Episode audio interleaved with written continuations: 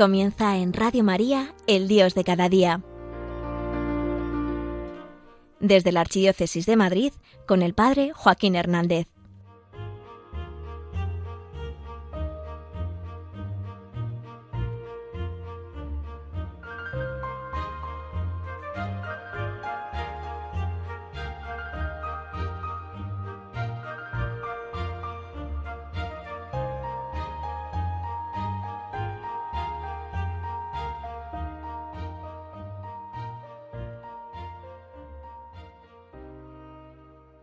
¿Cómo es la paternidad de Dios? Que vuelves devastado porque has malgastado todos los dones que Dios te había dado y Él, sin embargo, al verte sale corriendo, te abraza y te cubre de besos.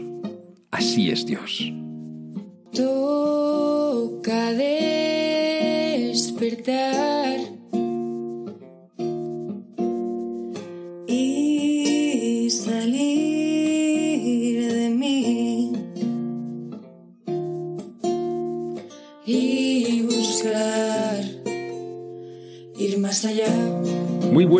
yo soy el Padre Joaquín y esto es El Dios de cada día, un programa de Radio María para gente despierta. Y hoy te voy a hablar de temas de fe, espiritualidad y estilo de vida. Bienvenido, bienvenida, estamos en familia.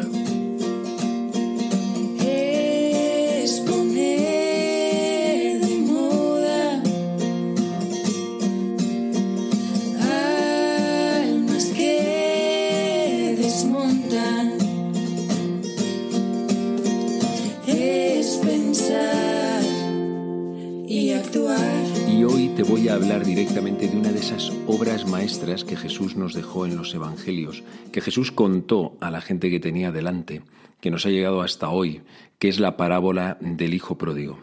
Así la llamamos, aunque se le ha ido dando otros nombres, y es, es, es fruto de su corazón. Jesús lo que está contando en esa parábola no es lo que él cree que es Dios, sino cómo es Dios. Jesús, Hijo de Dios, desde toda la eternidad, se ha asomado al corazón de Dios Padre. Cuando Jesús dijo la parábola del Hijo Pródigo es porque él sabía cómo era eh, su Padre, cómo es Dios Padre y cómo quiere ser con cada uno de los hombres. Recuerda que el gran intérprete, el, el que de verdad nos ha sabido contar cómo es Dios, es Jesús. Y bajo su mirada o con sus puntos de hermenéutica, de comprensión, de interpretación, es como nosotros nos podemos acercar a toda la Sagrada Escritura, también al Antiguo Testamento, que tiene pasajes muy chungos y que dices, joder, tú, pero ¿y esto? ¿Cómo lo encajamos? Siempre tiene que ser desde Jesús, porque Jesús es el que ha tenido una experiencia directa de Dios Padre. Solamente Él conoce a Dios, solamente Él conoce al Padre. Está sentado a su derecha desde toda la eternidad, desde siempre, desde mm, el infinito de todos los siglos, desde que no existían ni siquiera los siglos porque no existía el tiempo, ya existía la Santísima Trinidad. Lo que pasa es que ha habido un momento histórico en el que ella ha querido romper la distancia y venir a habitar en medio de nosotros.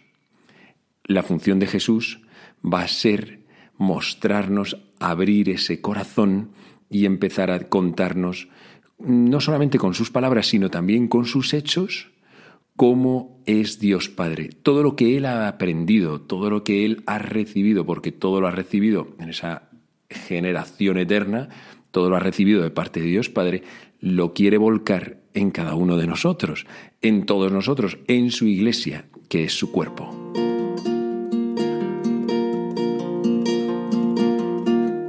Jesús cuenta esta parábola porque él fue bastante escandaloso. Que hacía gestos que llamaban mucho la atención y como que no les cuadraba a los muy judíos, a los que eran como muy estrictos o muy cumplidores, a los de toda la vida, ¿no? que podríamos identificar con los fariseos y los escribas, tal y como dice la misma, vamos, el, el mismo previo de la parábola. ¿Qué es lo que pasa? Que Jesús no se juntaba con ellos, sino precisamente con todo lo contrario. Jesús se juntaba con publicanos, con pecadores, con gente de mal vivir. Entonces, claro, pues, pues ponte ahí. O sea, imagínate que tú hubieses estado en ese lugar, como que si tú llevas toda tu vida sin juntarte con esa gente y resulta que llega el supuesto Mesías, entre comillas, y ves que se van con ellos en vez de ir contigo, y encima tú sientes que has estado toda la vida ahí como eh, trabajándote tu fe, tu religión, haciendo todos los ritos y todas las cosas y toda, y toda la moral, eh, claro, dices, pero ¿qué, pasa? No, no puede ser. No puede ser que este tío sea Dios, ni puede ser el Mesías, ni no puede ser, porque yo nunca me he acercado a esa gente. Entonces no cabe en tu cabeza que Dios pueda acercarse a ellos, ¿no? Bueno, esto se puede traducir al, hoy, ¿no? Por eso te lo digo como así en palabras llanas. Entonces, por un lado estaban todos estos super pecadores, que era gente que pecaba mucho, pero mucho, mucho, a lo mejor mucho más que tú y que yo. Y, bueno, pues de esos que dicen, este sí que es un gran pecador. De eso es. Y, claro, pues no cabía en la cabeza de los escribas y de los fariseos, no les entraba en la cabeza. Entonces Jesús es cuando cuenta esto, que está en Lucas 15, acuérdate, ¿eh? porque es que como lo vas a oír tantas veces, Lucas 15, hijo pródigo, Lucas 15, Lucas 15, hijo pródigo, y dice así. Como los fariseos y los escribas murmuraban diciendo, ese acoge a los pecadores y come con ellos, Jesús les dijo esta parábola. Un hombre tenía dos hijos. El menor de ellos dijo a su padre, Padre, dame la parte que me toca de la fortuna. El padre les repartió los bienes. No muchos días después, el hijo menor, juntando todo lo suyo, se marchó a un país lejano y allí derrochó su fortuna, viviendo perdidamente. Cuando lo había gastado todo, vino por aquella tierra un hambre terrible y empezó él a pasar necesidad. Fue entonces y se contrató con uno de los ciudadanos de aquel país que lo mandó a sus campos a apacentar cerdos. Deseaba saciarse de las algarrobas que comían los cerdos, pero nadie le daba nada. Recapacitando entonces se dijo, ¿cuántos jornaleros de mi padre tienen abundancia de pan mientras yo aquí me muero de hambre? Me levantaré, me pondré en camino a donde está mi padre, y le diré, Padre, he pecado contra el cielo y contra ti, ya no merezco llamarme hijo tuyo. Trátame como a uno de tus jornaleros. Se levantó y vino a donde estaba su padre. Cuando todavía estaba lejos, su padre lo vio y se le conmovieron las entrañas, y echando a correr, se le echó al cuello y lo cubrió de besos. Su hijo le dijo, Padre, he pecado contra el cielo y contra ti, ya no merezco llamarme hijo tuyo. Pero el padre dijo a sus criados, Sacad enseguida la mejor túnica y vestídsela Ponedle un anillo en la mano y sandalias en los pies. Traed el ternero cebado y sacrificadlo. Comamos y celebremos un banquete, porque este hijo mío estaba muerto y ha revivido. Estaba perdido y lo hemos encontrado. Y empezaron a celebrar el banquete. Su hijo mayor estaba en el campo.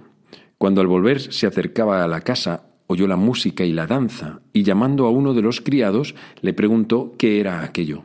Él le contestó, ha vuelto tu hermano y tu padre ha sacrificado el ternero cebado porque lo ha recobrado con salud. Él se indignó y no quería entrar, pero su padre salió e intentaba persuadirlo. Entonces él respondió a su padre, Mira, en tantos años como te sirvo, sin desobedecer nunca una orden tuya, a mí nunca me has dado un cabrito para tener un banquete con mis amigos. En cambio, cuando ha venido ese hijo tuyo que se ha comido tus bienes con malas mujeres, le matas el ternero cebado. El padre le dijo, Hijo, tú estás siempre conmigo y todo lo mío es tuyo. Pero era preciso celebrar un banquete y alegrarse, porque este hermano tuyo estaba muerto y ha revivido, estaba perdido y lo hemos encontrado.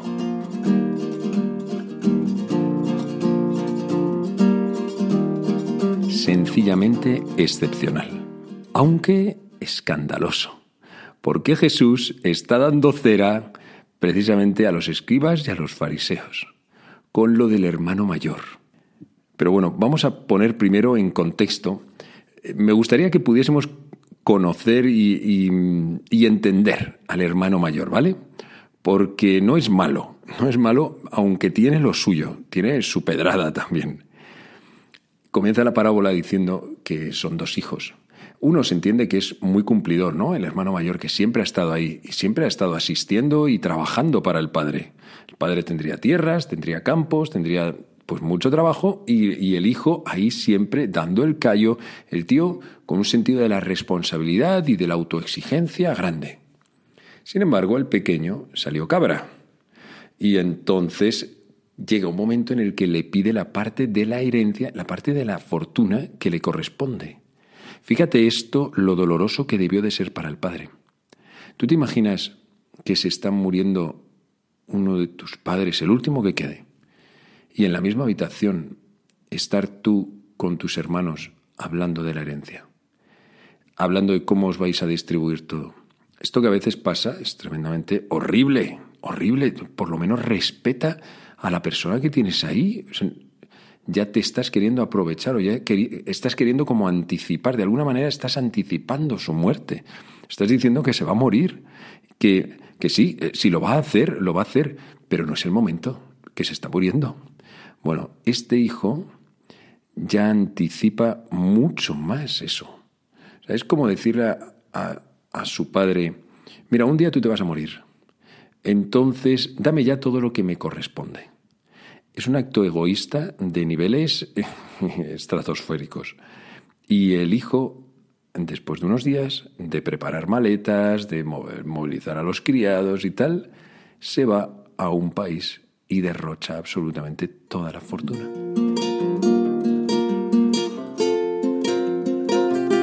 ¿Cuál sería el sentimiento del hijo mayor? Pues lo más probable es que se quedase como diciendo, mira, ya era hora. Este no ha pegado ni chapa en toda la vida, no ha hecho nada. Aquí el que ha estado trabajando siempre, el tío responsable, siempre he sido yo, pues este si se quiere ir, que se vaya. Eso por la parte de que se vaya, aunque le sentaría mal lo de que se llevase el dinero, eso sí porque lo más probable es que afectase también a la economía familiar y a pues todas estas cosas, ¿no? Que si los bienes, digamos, muebles inmuebles no económicos seguían siendo los mismos, pero pues debió de llevarse toda la fortuna, pero la que le correspondía, pero en, en efectivo, ¿no? En, moneda, o yo no sé cómo sería aquello, ¿no? Ni lo que habría en la cabeza de Jesús cuando lo quiso explicar. Pero el caso es que debió de quedarse bastante tranquilo y con una cierta sensación de que, bueno, pues ya, ya me quedo yo aquí, qué bien, ahora sí que soy el que manda, mm, la cosa ya no hay que dividirla, yo trabajo para mí, estoy y, sigo, haciendo, haciendo, en realidad con un sentimiento de, pues, pues también egoísta, también de alguna manera egoísta, no trabajando para el padre, sino para sí mismo, y un poco luego se deja entrever que si trabaja para el padre es con un poco de, resistencia o de, o de rencor. Esto es, de rencor. Y que además lo más probable es que viese cuál era la reacción del padre.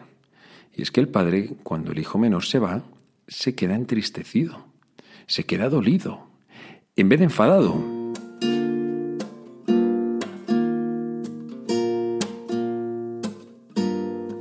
Por eso también es muy interesante ver las reacciones del padre el Padre nos revela una paternidad que ojalá recuperásemos.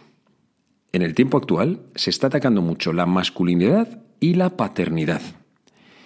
Y sabes, mm, yo no estoy de acuerdo con esa persecución, pero también hay elementos y hay datos que, pues que a veces uno dice, tú, pues deberíamos de ponernos las pilas también con este tipo de cosas.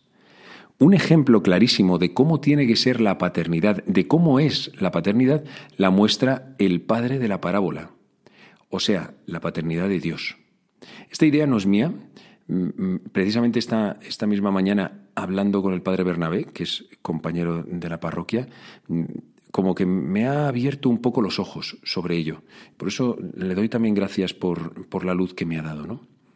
El padre se entristece ante una injusticia, ante una cosa que en realidad podría llevarle al enfado y la ira, como nos habría pasado a cualquiera de nosotros, y lo habríamos visto razonable. Oye, pues un enfado, una regañina, y, te vas a enterar. Por, mira esto que acabas de hacer.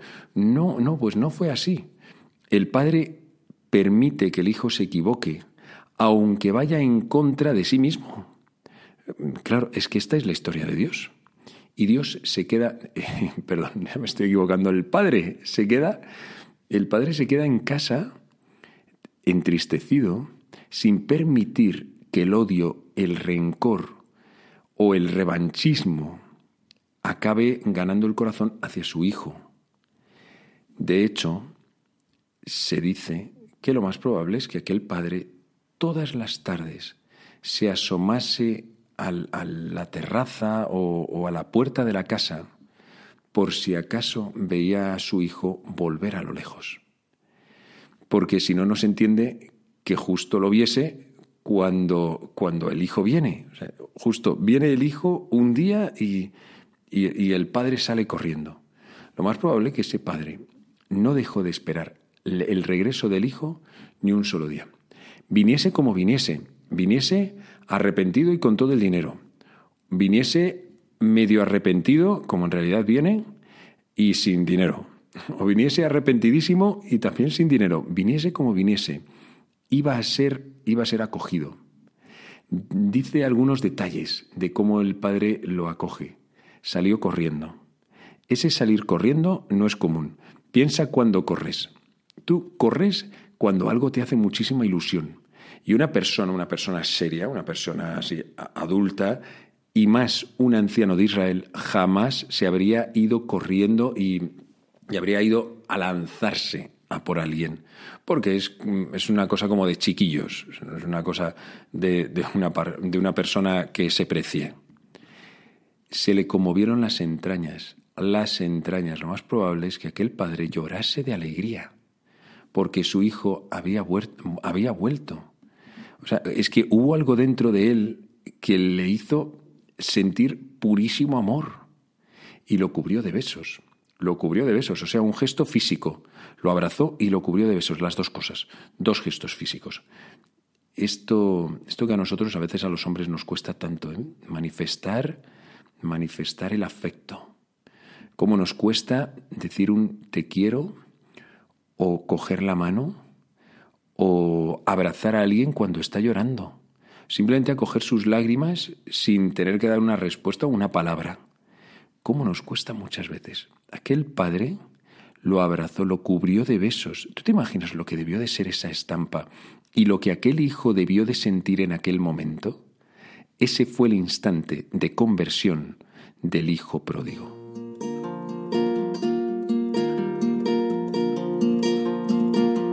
Es que él lo que podía haberse esperado era una regañina, una corrección. Venía con el discurso preparado.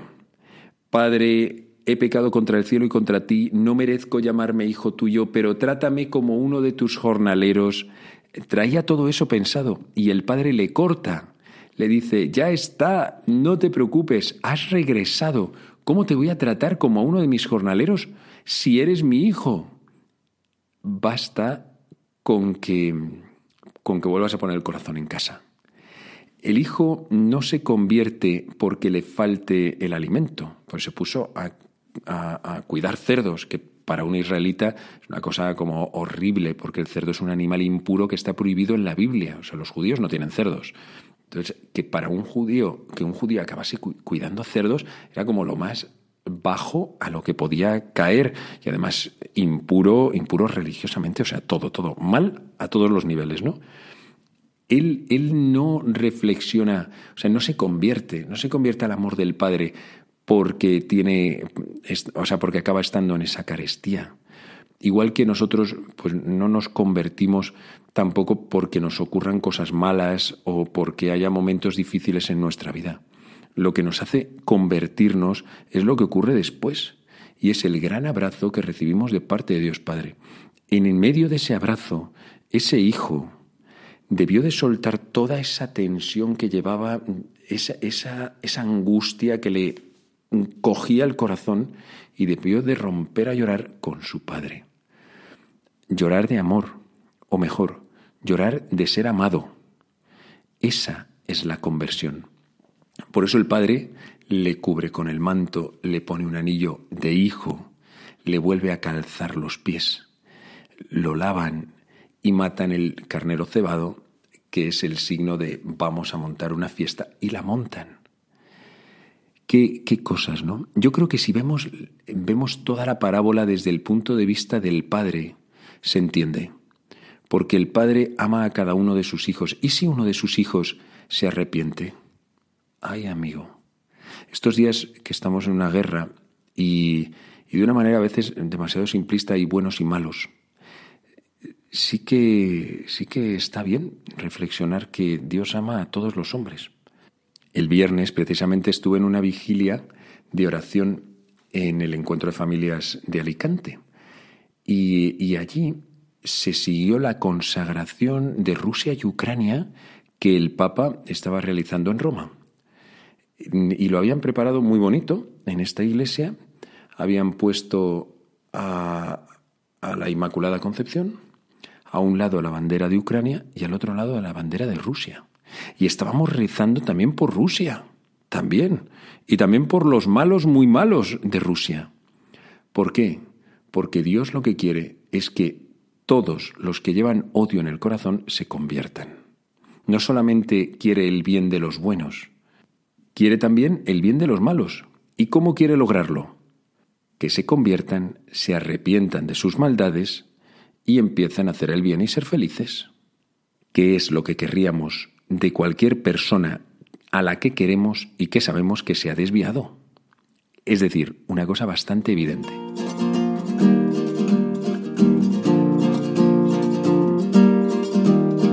Lo malo es cuando vemos las cosas desde el punto de vista del hijo mayor.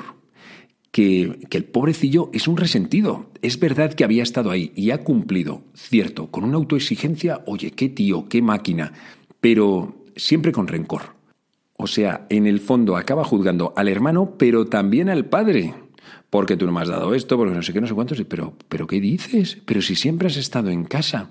Pero si es que a lo mejor hasta podías haberlo hecho. Lo que pasa es que ni me lo has pedido. ¿Por qué?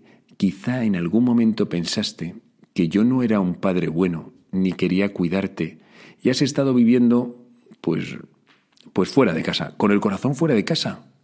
Lo que pasa es que el único que de verdad fue valiente para irse y abandonar el barco fue el hijo menor. No digo que haya que irse de casa o, o imagínate, de, de la iglesia o de tu casa o de tu grupo de amigos. No, pero sí que hay que ver si realmente dónde estamos estamos poniendo el corazón. Lo ideal sería poder juntar al hijo mayor y al hijo menor y hacer ahí como un mix. Quedarnos en casa, pero con todo el corazón. Ser fieles a las cosas que el Señor nos pide, pero habiéndose obrado una conversión en nuestro corazón. Todo con todo el corazón. Feliz semana.